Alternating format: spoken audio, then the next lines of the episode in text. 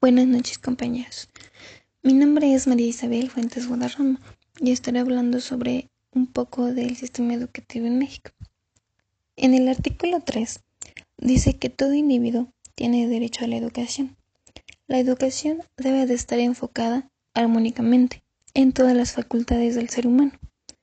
La educación básica obligatoria en México está conformada por tres niveles, preescolar, primaria y secundaria la cual se debe desarrollar en todas las facultades del ser humano de manera integral. Lamentablemente, el sistema educativo en México no es uno de los mejores, ya que este sistema no nos permite crecer educativamente, el cual hace que los alumnos memoricen en vez de pensar. Cada día, este sistema nos hace tener un pensamiento mediocre. Como lo menciona David Calderón, los jóvenes mexicanos no cuentan con una educación básica, sino las habilidades mínimas de un entorno competitivo. El escritor Jane Bolver mencionó los países no son destruidos por la maldad, sino por la debilidad y flojera. Tenemos graves fallas y omisiones en diversos campos de la vida escolar y en general del esfuerzo educativo. Ahora bien, el papel del inglés como lengua extranjera en México en aumento de alguna o de otra forma, ya que es uno de los idiomas más hablados en todo el mundo. Pero México se encuentra en el sexto lugar de los países latinoamericanos en el dominio de esta lengua. La adquisición de este idioma, de cierta forma, es complicado y difícil, ya que si no se tiene un interés realmente o motivación, Lamentablemente, en el sistema educativo existen muchas deficiencias para tener una buena adquisición de idioma. De igual manera, influye, la mala preparación de un docente y, como ya lo mencioné, el poco interés del alumno.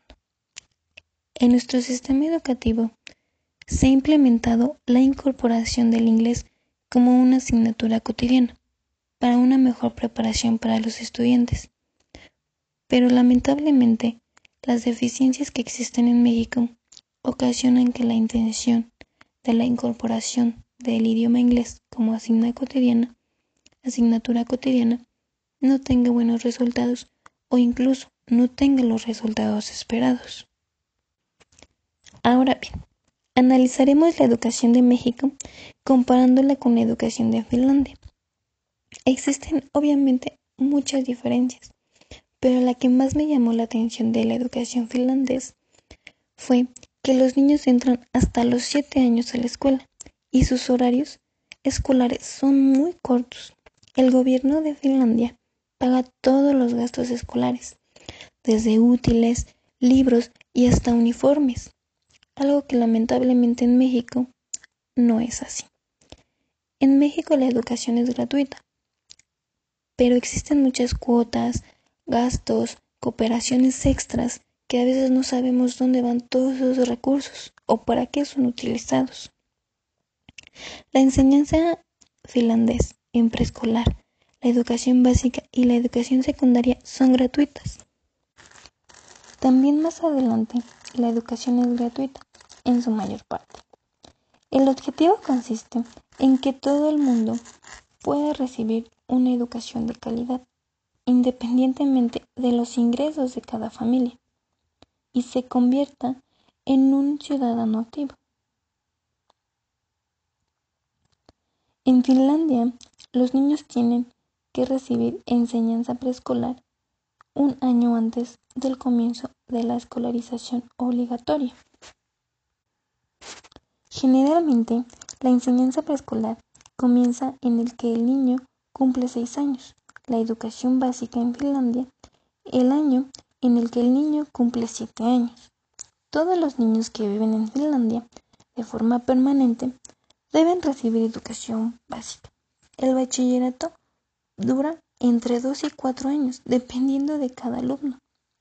Es notablemente la diferencia en el sistema educativo a la mexicana. Y obviamente no podían quedarse atrás los docentes finlandeses. En Finlandia todos los profesores de educación básica tienen título universitario de máster. Los profesores de educación básica de los cursos de primero a sexto están especializados en pedagogía. Los profesores de los cursos de séptimo a noveno están especializados en las asignaturas que imparten. las escuelas de Finlandia están altamente equipadas para un mejor aprendizaje y desarrollo de los alumnos. Y no existe rejas ni barras ni nada de ese tipo.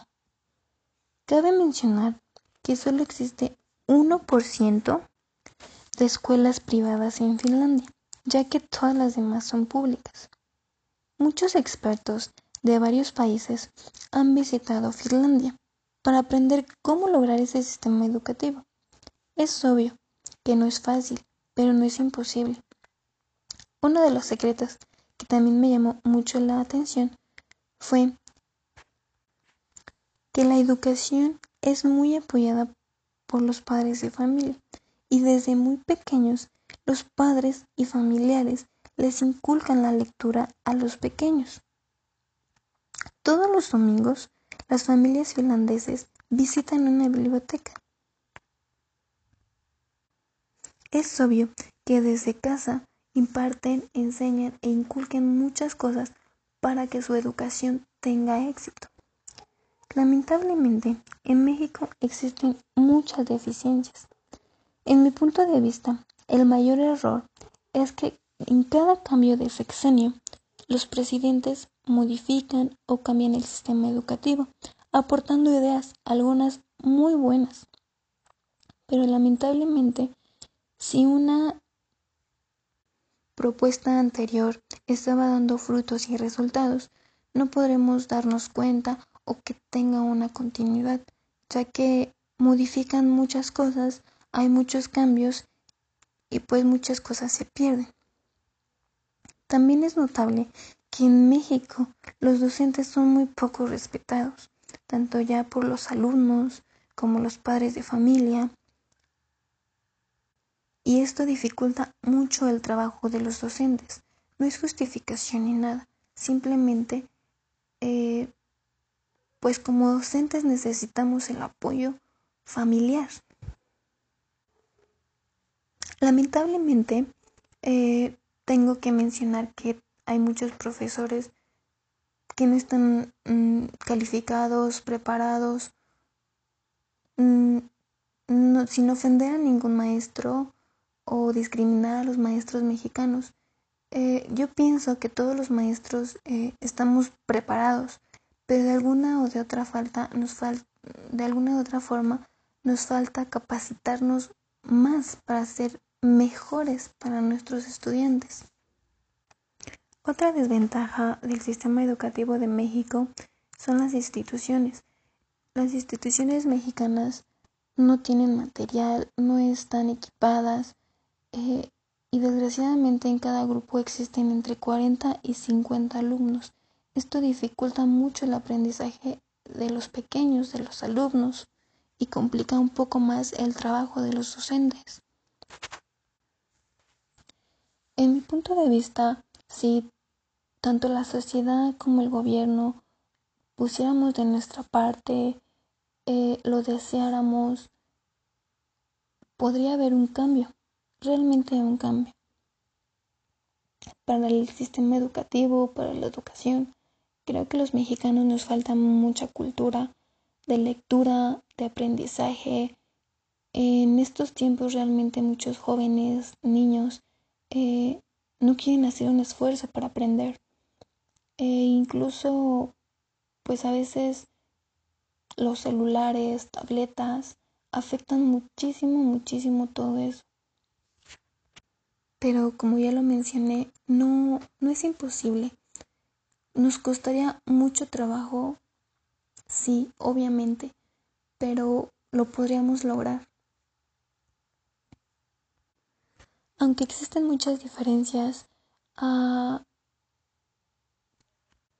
entre la educación eh, mexicana y finlandés, podemos tomar todo lo bueno y, y cambiar y tener un avance significativo.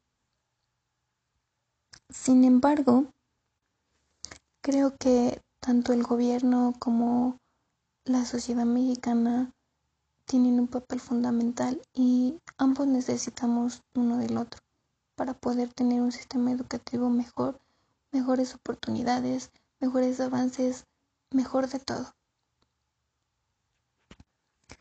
Este fue mi trabajo compañeros, espero sea de su agrado y recibo todo comentario eh, de buena manera. Muchísimas gracias por su atención y bonita noche.